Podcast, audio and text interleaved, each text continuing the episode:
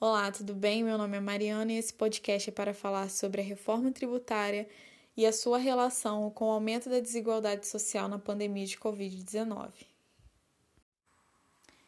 No início de abril desse ano, foi divulgado o Inquérito Nacional sobre Insegurança Alimentar.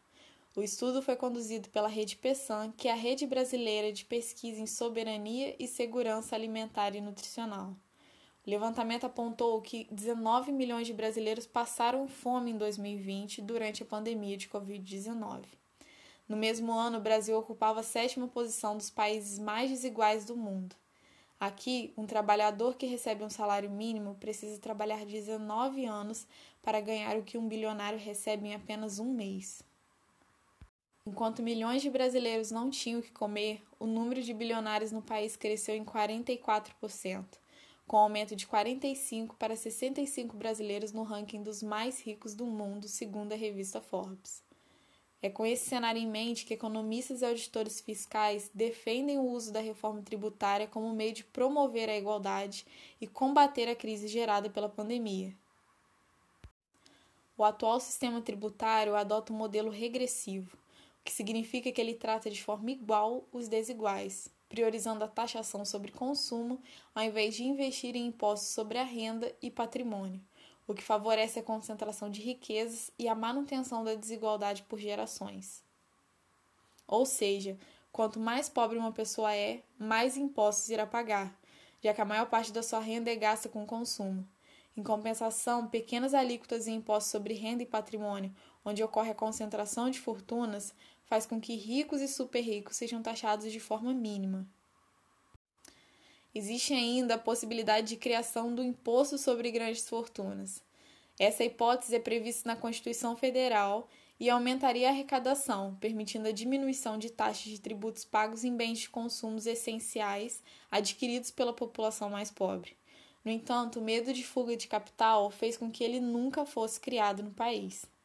Os especialistas afirmam que a ideia é não desestimular a aquisição de riquezas em território nacional, mas o problema poderia ser resolvido com o aumento das alíquotas dos impostos de transmissão causa-mortes.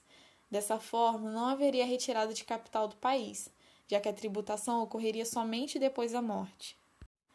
Outra forma de usar o sistema tributário para diminuir a desigualdade social é transformar o nosso modelo em progressivo igual o adotado em países desenvolvidos como Canadá e Austrália, onde a maior parte da arrecadação vem de impostos sobre renda, propriedade e lucros de capital.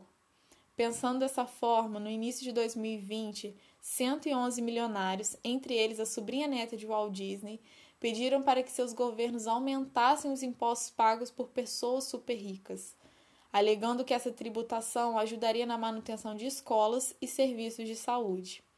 Esse também é o entendimento adotado pelo FMI e pela Organização para a Cooperação e Desenvolvimento Econômico, como forma de recuperação das contas públicas e de redução da desigualdade criada pela pandemia. No entanto, apesar da capacidade que uma reforma tributária possui para reduzir a pobreza, prestar serviços públicos de melhor qualidade e reduzir as desigualdades sociais, a atual proposta deixou esse aspecto de lado o projeto discutido tem como foco a simplificação da arrecadação, com a junção de vários impostos como IPI, PIS, COFINS e ICMS em apenas um. A redução da complexidade ajudaria micro e pequenos empresários, o que estimularia a economia. No entanto, a proposta não inclui o ponto que poderia ser usado para diminuir o impacto da pandemia em um país já desigual desde a sua criação, que é trocar a prioridade de arrecadação em serviços e consumo pela arrecadação em rendas e patrimônio, de forma que quem tem mais pague mais e quem tem menos pague menos, sendo essa a única forma de alcançar a justiça social. Hoje o Brasil tem em média mais de 212 milhões de habitantes, sendo que 19 milhões de brasileiros foram atingidos pela fome durante a pandemia. E isso antes da diminuição do auxílio emergencial que ocorreu no início desse ano. A fome sempre esteve presente no Brasil. Sempre houve a diferença entre as pessoas que têm acesso à alimentação e as pessoas que não têm. Saímos do mapa da ONU por diversos programas de políticas públicas que foram implementados no país, reduzindo assim o número de pessoas desnutridas em mais de 80%. Mesmo assim, 55% da população ainda vive com algum tipo de insegurança alimentar.